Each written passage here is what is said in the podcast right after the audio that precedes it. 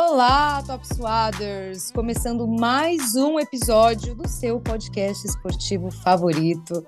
Eu sou a Gil Del Carlo e olha só, depois de quase um mês, estamos nós três aqui de novo, unidas, todas juntas, depois de um mês aí falando de euro. Voltamos à programação quase normal, porque aqui, né, quase ninguém é normal. Aliás, ninguém é normal. Dito isso, quero chamar Nath. Nath, você tá por aí?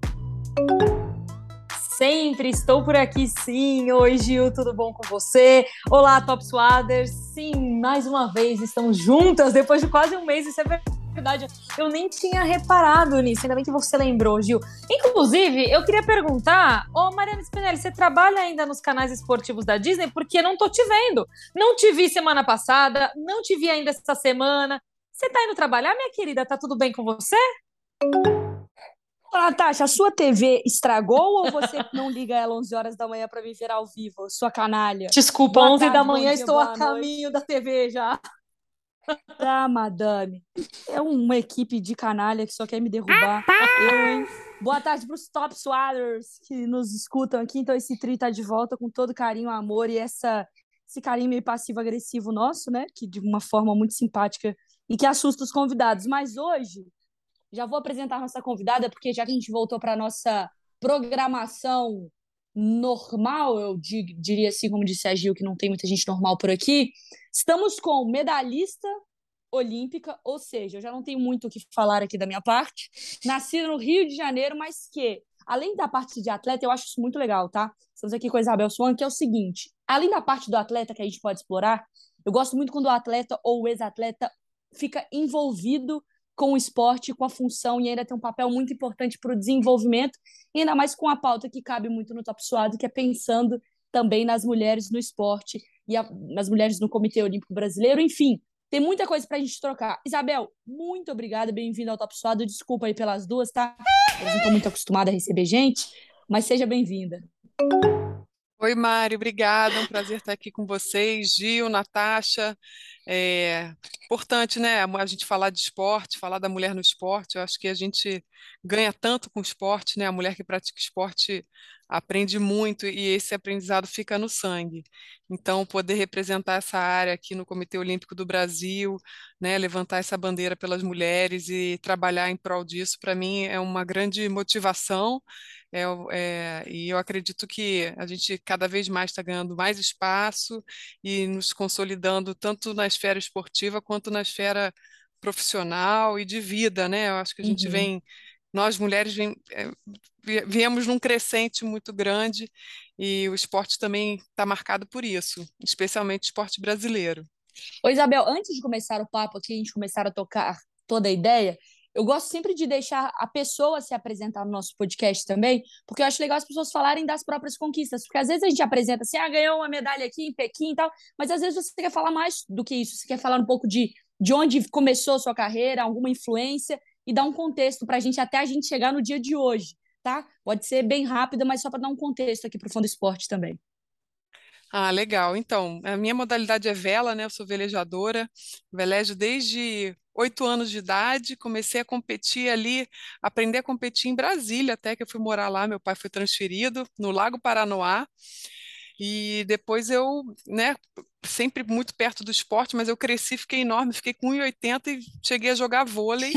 Aí foi uma época federada, é muito bom. E essa diversidade do esporte é muito, muito importante, né? Principalmente na formação de atletas, assim, porque você aprende muito com essa diversidade. Eu tive a oportunidade de praticar outros esportes bastante no colégio e a Mais a Vela falou mais alto, e aí eu voltei e comecei minha carreira profissional ali é, com 20 anos, mas com 17 eu já estava competindo né, os campeonatos nacionais todos, e virei profissional mesmo com 20. Foi um, um convite da Fernanda Oliveira, fui morar em Porto Alegre, né, sempre em busca do sonho, morando sozinha, e fazendo a roda girar. E lá a gente treinou pra caramba, né? Fizemos um trabalho muito bonito para a Olimpíada de Pequim. Ninguém acreditava. Chegava no pier assim, falava: "Nossa, mulher velejadora brasileira? Nem sem chance". Então a gente escutou muito isso, né? Nas marinas e nos clubes e, e a gente sabia que o nosso trabalho era sólido e eu acho que a gente estava preparado para quebrar essa barreira psicológica do pioneirismo, né, de ser pioneira, né, de, de sermos pioneiras. Isso é uma característica muito da, da atleta, né, e da atleta brasileira também, tem muitas marcas assim nesse sentido. E aí depois a gente foi, né, para a Olimpíada de, de Pequim e começamos super mal a Olimpíada, mas fomos crescendo, crescendo, crescendo até chegar na medalha, na regata da medalha e ganharmos a medalha. Foi uma cena muito marcante na minha vida, assim que a gente virou o barco cruzando a linha e materializamos um, um sonho realmente, né? Mas e aí depois é, campanha para Londres foi uma campanha muito difícil, que eu tive assim, é, começar a, toda essa parte de gestão, de projetos também, além da parte de atleta, né? Aí eu comecei com a Martine Grael, a Martine na, naquela época ela estava numa transição de, de, do juvenil para o profissional, então aprendeu né, comigo ali um pouco, de certa forma, né, eu aprendi com ela, com certeza, mas nessa troca, assim, é, porque a, a troca da dupla é super intensa, né, e muito rica também. E aí a gente teve, né, um, conquistamos a vaga do Brasil para Londres, fizemos top 10 em todos os mundiais, mas acabamos perdendo a eliminatória para Londres. Mas o esporte é assim, o esporte faz todo um, um processo, você aprende muito né, com o caminho, é, e aí depois teve a Olimpíada de 2016, eu mudei de classe, fui para a classe NACRA 17, que é uma classe que é um catamarã, meio radical assim, e é uma classe mista. E aí eu pude experimentar, vamos dizer, equidade na prática, né? Eu acho que os esportes é, mistos vêm crescendo muito, né? São é, de, de, do Rio de Janeiro para Tóquio, assim, passaram de oito esportes mistos, a gente passou para quase 20 esportes, se não me engano, esse número certinho, são 19. Então, assim, é, é, esse trabalho em equipe, onde você cons consegue no mesmo time juntar homem e mulher, né? Assim, juntar é, é uma perspectiva diferente. Para mim foi muito rico ter vivido isso no, na Olimpíada do Rio. E aí no Rio nós fomos finalistas, top 10 do mundo, então foi, foi muito bom. E aí a partir de 2016 eu comecei meu processo de transição de carreira, né? Já estava sempre mantive o plano B, fiz pós-graduação e tudo, e aí falei, aí entrei para um programa da Ernest Young de recolocação de atletas, e eu acho que foi uma fase assim difícil, né, de transição de carreira que o atleta passa, porque a vontade de praticar esporte é muito grande e a vela é um esporte que uhum. proporciona longevidade. E agora estou aqui, estou aqui no Comitê Olímpico, vamos fazer o primeiro fórum da mulher, mas isso é papo aí mais para frente, estou falando muito já. Não, a gente gosta de entrevistado que fala muito. Isabel, você tocou no... Eu queria só fazer um comentário, assim, né? Minha mãe, ela é psicóloga é, de atletas, né? Ela trabalha com esporte. E ela sempre fala que o atleta ele morre duas vezes, né? Uma quando ele se aposenta e outra quando ele de fato morre, né? Com certeza é uma fase bem delicada. Eu queria até falar um pouco mais desse seu, dessa sua nova caminhada aí, né? Como coordenadora do esportes femininos do COB, é, o que, que de fato é, vai trazer assim né, na prática a longo prazo, né? Eu sei que a ideia é trazer mais ações para apoiar as mulheres, para manter as mulheres no alto rendimento, mas é um processo a longo prazo mesmo, né, Isabel? Não tem como com certeza. Como estalar o dedo e vir tudo. Hum, com certeza. Então, eu entrei, né, no COB, é uma área nova, né, eu já vinha fazendo um trabalho é, em comissão de atletas, né, hoje eu também sou comissão de atletas da Panam, então represento os atletas no, é, na Panam Sports, e, e assim, a, a parte da coordenação, eu a área não, não tinha nada, né? Então, o que, que eu o primeiro passo, né? Um diagnóstico, né? Onde a gente está pisando, deixa eu entender as atletas. A gente fez então um questionário com as atletas do alto rendimento em Tóquio, questionário com as atletas do desenvolvimento, né? Que é uma área que vem crescendo bastante aqui no COB, que um grande investimento nessa área. E aí em Cali, em Cali, nos Jogos Pan-Americanos de Cali, a gente fez questionários, questionários com as confederações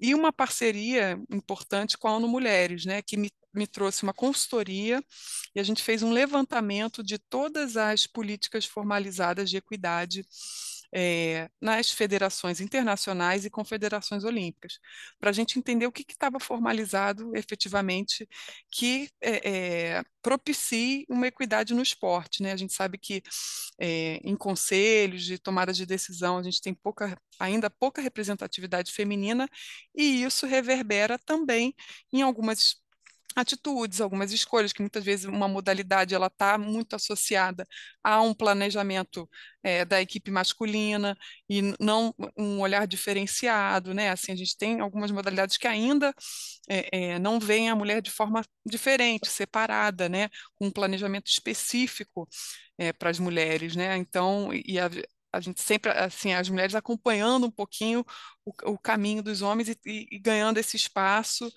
que... Ô, Isabel, Sim. Desculpa te interromper, mas só para eu não perder o gancho. É, vocês trabalham de forma integrada ou vocês trabalham para um desenvolvimento específico, entende? Você trabalha com, com essa função de, ó, junto com a parte que desenvolve também, óbvio, os esportes masculinos, é, da modalidade no masculino, ou você tem um, um, um, olhar de eu foco só aqui, deixo o masculino, o masculino trabalhando lá e quando der a gente encontra.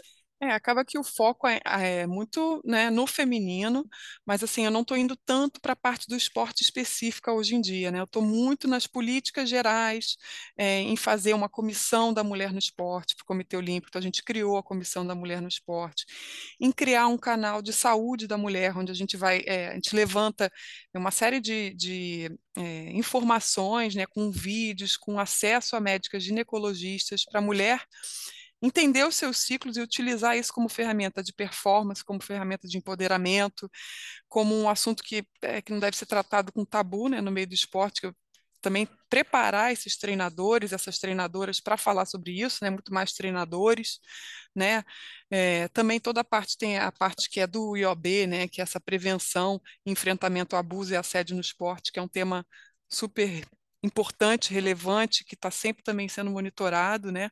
É, e indiretamente tem a ver com a minha, com a minha área também. Então, assim, são muitas frentes, né? Então, a gente está no primeiro momento realmente do diagnóstico, e a partir desse momento a gente está começando a elencar as ações, que é o canal A Saúde da Mulher, através desse canal. Né, a gente vai ter uma participação agora nos Jogos da Juventude em Aracaju. Então, a gente vai levar médicas para lá para justamente, né, a gente tem né, mais de duas mil atletas mulheres, né, fora os treinadores, né, no, no universo que é o Brasil, tão é, é, diferente, tão diverso, né, a gente vai é, é, trazer esse conhecimento também né, para as atletas aí de em torno de 15 anos de idade e já gerar esse, esse benefício, né, com vídeos informativos diferentes temas aí, desde contracepção até doenças transmissíveis, né, uh, até entender o seu ciclo e, e monitorar o seu ciclo para entender quando você performa melhor e utilizar isso né, a seu favor, uma vez que a gente trabalha com performance, né, é o Comitê Olímpico do Brasil, e a gente quer resultado esportivo. Com certeza. Isabel, é, você mesmo citou que esse departamento ele é super novo. Por que demorou tanto para que o COB implementasse um departamento voltado especificamente para a mulher? É, enfim, por que, que demorou tanto para isso acontecer? Olha, eu acho que assim já na gestão, né, passada já teve um movimento para isso, assim, muito é, a criação da, da comissão da mulher, né, mas é preciso um, um trabalho específico e um monitoramento é, presente, né? Uma dos pilares do, do Comitê Olímpico Internacional é monitorar os avanços na, na área de equidade, né? Você realmente tem que você passos, às vezes dá passos para trás e segue novamente, né? Então, assim, é um processo, a gente entende. Já houve essa movimentação antes, mas agora efetivamente com uma área, um orçamento para a área, né? Uma algo assim, políticas pensadas para a área, isso tudo está é, mais efetivo e dentro também é, do mapa estratégico do COB. Né? A gente tem objetivos estratégicos que é fortalecer realmente a mulher no esporte, que é o objetivo 4.5 do mapa estratégico do COB. Então, isso está formalizado, né? Por isso a importância da gente formalizar, da gente ter é, no estatuto os pontos de equidade, a gente ter canal de ouvidoria para recebimento de, de denúncia de assédio e abuso no esporte. A gente precisa criar comissões de, de, de, acolhimento desse tipo de, né, de denúncia. Então, isso tudo é, tem a ver com a minha área, né? E a gente está nessa parte de pesquisa para entender onde vamos atuar, né? E qual vai ser o planejamento para o próximo uhum. ano, em 2023. E eu costumo dizer que meu chefe aqui, né, é a Comissão da Mulher no Esporte, né, que tem diversas especialistas de várias áreas que, que vão né, ajudar a qual, qual o próximo passo, né, qual o próximo caminho a seguir. E eu acho que é muito importante também a gente falar dos homens, né, nesse contexto, os homens estarem presentes nesse processo, a gente não ficar só uhum. é, no nosso na nossa troca, né? A gente tem que ampliar esse diálogo, com certeza. Porque a gente sabe onde que machuca a gente, né? E onde está o problema. A gente precisa de quem normalmente que normalmente, né, quando a gente fala de, sei lá, de machismo, de impedimentos, de o diálogo tem que chegar nas pessoas que também às vezes são ativas nessa prática contra as mulheres, né? Então tem, o diálogo tem que ser uma troca, falar entre a gente não, não, não expande para quem tem que ouvir às vezes. Mas uma das coisas que eu acho mais legal, assim, e obviamente a gente fica muito no meio do futebol, né? Mas é quando ex-jogador ou ex-jogadora vai para o meio da gestão, vira técnico, técnica, porque sabe exatamente onde está o problema. Eu, você é um atleta por um tempo, quando você vira treinador, você sabe, olha, isso aqui eu gosto, isso aqui eu não gostava quando meus técnicos faziam, isso aqui eu acho que tem que melhorar. Você, como uma pessoa que esteve como atleta e agora está numa parte de gestão, do que você viu e o que você já fala assim, cara, isso aqui eu preciso atacar porque isso aqui me incomodava, porque isso aqui eu sentia falta. Você faz isso, você transporta do que você vivia como atleta para você agora como, como gestora?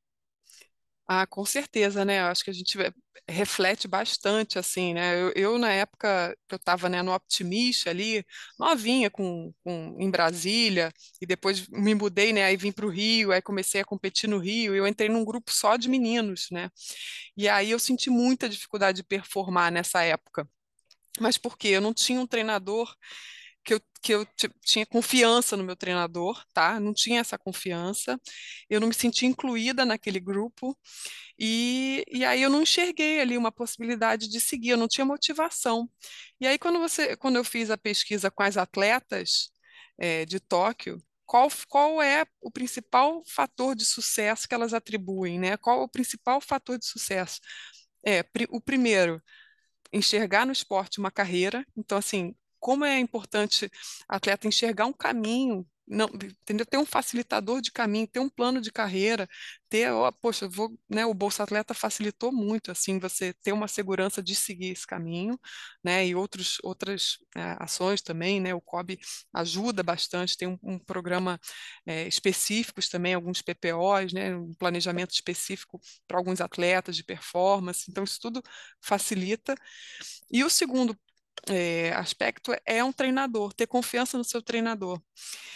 E assim, a menina desiste seis vezes mais que o menino, né? E o menino tem mais é, é, 28% de chance de permanecer no esporte que as Caramba. meninas. É, então, assim, é, é uma desistência muito maior, né, por vários fatores. E um fator que é primordial é a menina se sentir incluída para praticar esporte. A partir dessa inclusão, ela vai começar a treinar, ela vai se motivar e aí ela vai performar. O caminho do, do menino é diferente, né? Ele, ele, ele quer performar, ele treina para performar, para se sentir incluído. E aí a experiência dele é positiva.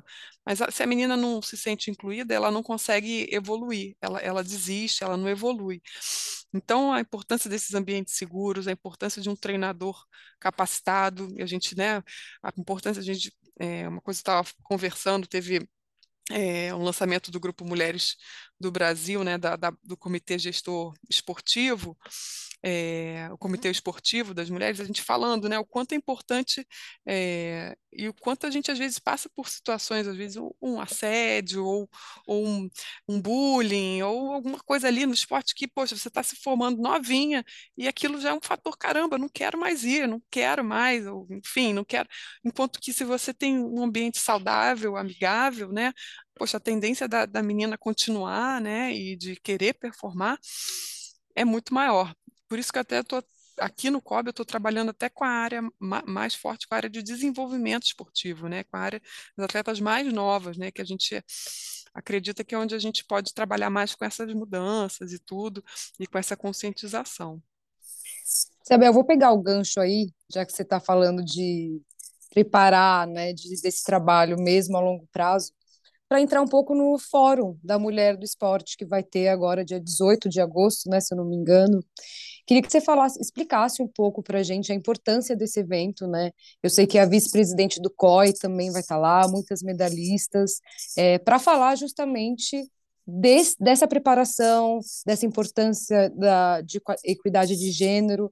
Eu queria que você contasse para a gente um pouco mais sobre esse evento e a importância dele também, né? É um evento que está sendo, nossa, é o, é o primeiro assim fórum, né, de muitos que virão, né, com, Com certeza. certeza. Eu acho que a gente precisa também criar a network entre a gente, entre as mulheres do esporte, né? Que isso é uma forma de a gente abrir portas e criar oportunidades. Tem muita mulher que quer entrar e não sabe muito bem como, né? É, é, então a gente também é, esse fórum é uma oportunidade de network e a gente traz aí a Nicole Roerwertz, que é a primeira mulher vice-presidente né, do Comitê Olímpico Internacional, para tratar do tema da equidade, que é uma diretriz do Comitê Olímpico Internacional, né?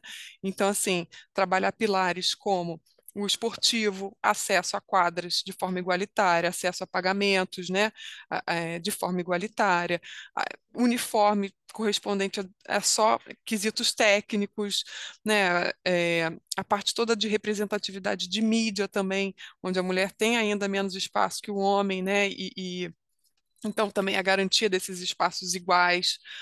Uh, outro pilar é recursos humanos, né?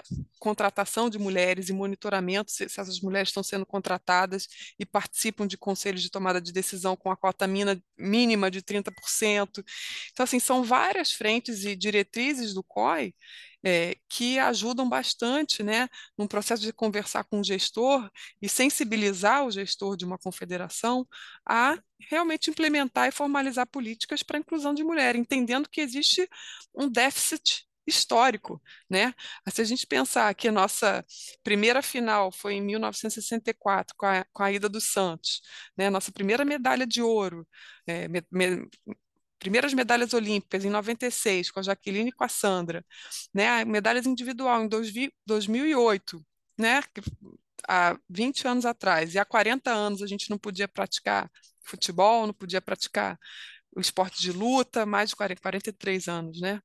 Então, assim, a gente tem muito pela frente, né? E muita barreira para quebrar e um déficit histórico que precisa ser superado. E ao mesmo tempo, né, e ao mesmo tempo é muito doido quando você traz esses, esses recordes históricos, que ao mesmo tempo que tem tanta coisa para quebrar, parece que a gente foi evoluindo né, muito rápido, porque com tanta barreira, com tanto problema, com tanto impedimento, com tanta questão, cara, a gente vai. O que a gente viu nos, nos últimos Jogos Olímpicos, do que a gente vê das nossas atletas, cara, é, é, uma, é uma, coisa que eu, obviamente a gente mais envolvido, sou mais envolvida com futebol feminino. Quando você fica pensando que essas mulheres chegaram em finais, em medalha de prata, muito na base do talento, vontade, força e querer, uhum. do que suporte. Exatamente. Imagina quando tiver suporte, né, Isabel? Acho que esse é o, quando você projeta de que tudo isso foi feito muito na base do uhum. vamos ver do que dá, do, do que der possível, de como, com o debate acontecendo, com o desenvolvimento, com essa integração, com preparação, com, com cuidado, eu acho que é, é o, o, potencial que tem né, no nosso esporte brasileiro. É um potencial, é um potencial. Desculpa, só, só para complementar, Mari, a, o que você estava falando, eu acho que também existe um, uma situação que, assim, e aí também falando muito especificamente do futebol, que é o que a gente veio acompanhando muito nesses últimos tempos, até por conta da Eurocopa e da Copa América, que assim, a gente teve, parece que um salto muito grande em relação à mulher no esporte. E a gente sempre fala aqui, não tem como voltar atrás. É sempre um passo para frente, cada vez um passo maior para frente. E hoje, eu acho que não só no esporte, mas de um modo geral, a gente tem uma visão completamente diferente em relação à mulher na sociedade. E a gente luta muito tempo por isso. Só que hoje parece que a gente tem muito mais voz e muito mais apoio entre nós mesmas para ter essa voz, para ter essa força, para seguir em frente, para conquistar o nosso espaço, que de fato sempre foi nosso, mas a gente tinha, infelizmente, alguns impeditivos. Então, acho que no esporte isso não está sendo diferente. A gente está conquistando esse espaço e aí, tudo que está em volta está com um olhar diferenciado em cima disso. Estão dando espaço também para que a gente possa construir, por exemplo, um departamento voltado para a mulher dentro do COB. Um departamento que vai se preocupar por exemplo, uma coisa que parece muito básica, mas que nunca teve essa preocupação, a saúde da mulher.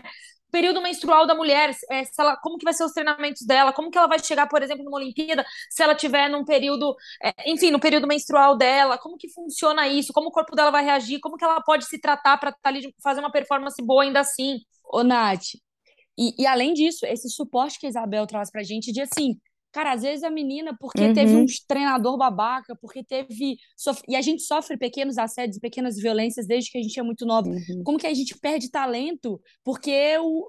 o de... uhum. Sabe? Porque a menina não sente a parada, porque a menina não sente que aquele espaço é dela, né, Isabel? Como que pequena, mudanças. É um recorte. Do... É, tem até uma, uma uma característica assim amparar, amparada, né? Até essa palavra amparada que até me chamou a atenção porque eu, eu, vi algumas vezes no questionário na parte qualitativa que elas escreveram bastante as atletas assim se engajaram bastante né, nas respostas, né? E aí falando uhum. é preciso ter um olhar diferenciado, é preciso cuidar, né, do machismo, é preciso ter um amparo a essa mulher porque poxa é, ser heroína, ser, ficar né, uhum. né, nesse, né, a base das heroínas, de, entende? Eu acho que não, o esporte é para. Senão uhum. a gente uhum. vai ter problemas de saúde mental lá na frente, né? A gente vai ter outros tipos de, de questões. E o esporte é, é para outra, uhum. outra coisa, né? O esporte é para a vida, para a saúde, né? A gente fala de alto rendimento, tem seu custo, tem seu preço, mas no final das contas a gente quer é ter uma vida feliz de realização, né? A atleta olímpica quer isso, quer se, re, se realizar, quer ter também uma longevidade, Às vezes a gente quer não planejar, quer ser guerreira, é, né? não quer ser tão guerreira assim, né? Não precisa, é, quer ser profissional, né? Quer ser profissional e ter tranquilidade como profissional, é isso. O esporte ele já exige, né, que a, que a, a gente sempre vá, sempre batendo um recorde de barreiras, né?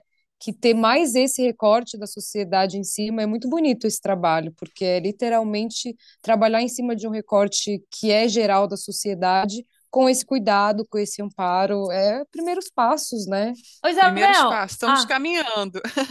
Posso pegar aqui rapidinho?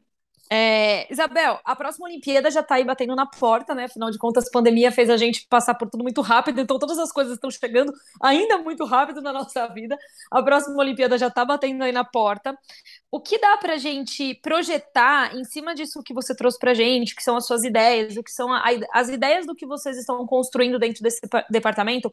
O que já dá para a gente projetar e a gente enxergar de mudança para esse próximo ciclo?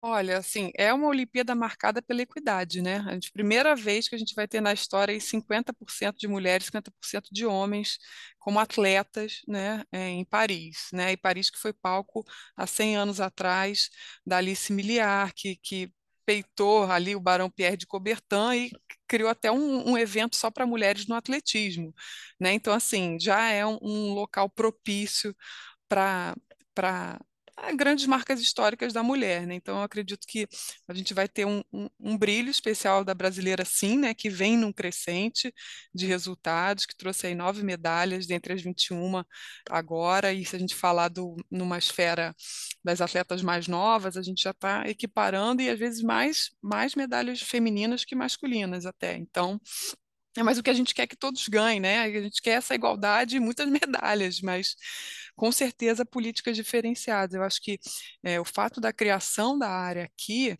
né, e de um contato através de questionário, de um levantamento, de um fórum, isso tudo faz com que haja uma reflexão sobre o tema da equidade, faz com que haja um, uma sensibilização, né, e, e mostra uma diretriz estratégica do COB para as confederações. E isso vai se refletir, é, se refletir a médio prazo em políticas específicas, né? A gente também está agora com, com um diretor, né, o Ney, que, que vem do judô, e o judô tem um histórico de pensar na mulher de forma, né, começou é, a mulher ali acompanhando os homens, e aí depois mudou a política, a política virou, não, vamos tratar das mulheres e tratar dos homens separadamente. E aí a gente tem a Mayra Guiar, Rafaela Silva, a gente tem aí essa potência que é o nosso judô, né? Então, é isso, a gente valorizar os casos que dão certo, né? Os casos que é, trazer essa informação, fazer um levantamento também de fora, né? Quais, quais, são aquelas modalidades que têm mais rotatividade de pódio, né? Mais oportunidades. E, mas isso é um estudo também mais longo, que é outro projeto aí, e, e é mais para essa área do esporte, mas com certeza Paris é, é a Olimpíada da Equidade, ainda falta muito para as treinadoras, ainda falta muito para chefes de missão, que esses números ainda estão ali na faixa de, de 11%, 12%, 30%, não passam de 30%, né? E aí, aí é, é, vamos dizer, a parte uhum. que eu acho que é, que é o maior desafio, porque é a mulher treinadora do alto rendimento, essa que é um, é um, é um caminho difícil, é, até mais que para as atletas, mas uhum. Aqui no COB também a gente está tá pensando nisso, né? Tem, a gente teve lançamento agora de uma cartilha de desenvolvimento esportivo, né? Então, que, que fala também da inclusão de treinadoras e do, do fomento de mais treinadoras é, no esporte olímpico. Isabel, para a gente fechar aqui o nosso papo, então, só reforçando o fórum dia 18 agora, né? Vai sair na. O pessoal pode acompanhar depois como que vai ser a repercussão, como que o pessoal pode ter acesso também ao que for debatido. Então, a gente vai gravar, né? Tudo fora, a gente não vai transmitir ao vivo, mas a gente tá. vai gravar e vai compartilhar nas nossas redes lá. Então, cada mês a gente, vão, a gente vai ter a palestra da Nicole, né, falando das diretrizes do COI. A gente vai ter uhum. uma fala da ONU Mulheres também. Uh, a gente que já é uma parceira do COB, né? A gente vem desenvolvendo alguns trabalhos aí em conjunto, inclusive vamos ter o lançamento da cartilha de equidade nos Jogos da Juventude também. Uhum. E aí a gente vai ter uma mesa da mulher atleta falando de mindset, falando né, dos desafios, falando o que, que é ser a primeira, né, dar esse passo. Então vai ser uma discussão bem rica aqui da parte da parte de alto rendimento e uma outra mesa de caminhos possíveis para equidade de grandes gestoras do esporte, aí, tanto na esfera do governo quanto na esfera é, das modalidades olímpicas. Boa. Demais. Isabel, muito obrigada pela sua participação aqui. A nossa sala, que a gente sempre grava, daqui a pouco vai fechar, vai desligar na nossa cara. Então, só te agradecer e espaço sempre aberto aqui no Top Suado, tá bom? Tá bom, Top Suado. Gostei Sim. do nome. Adorei.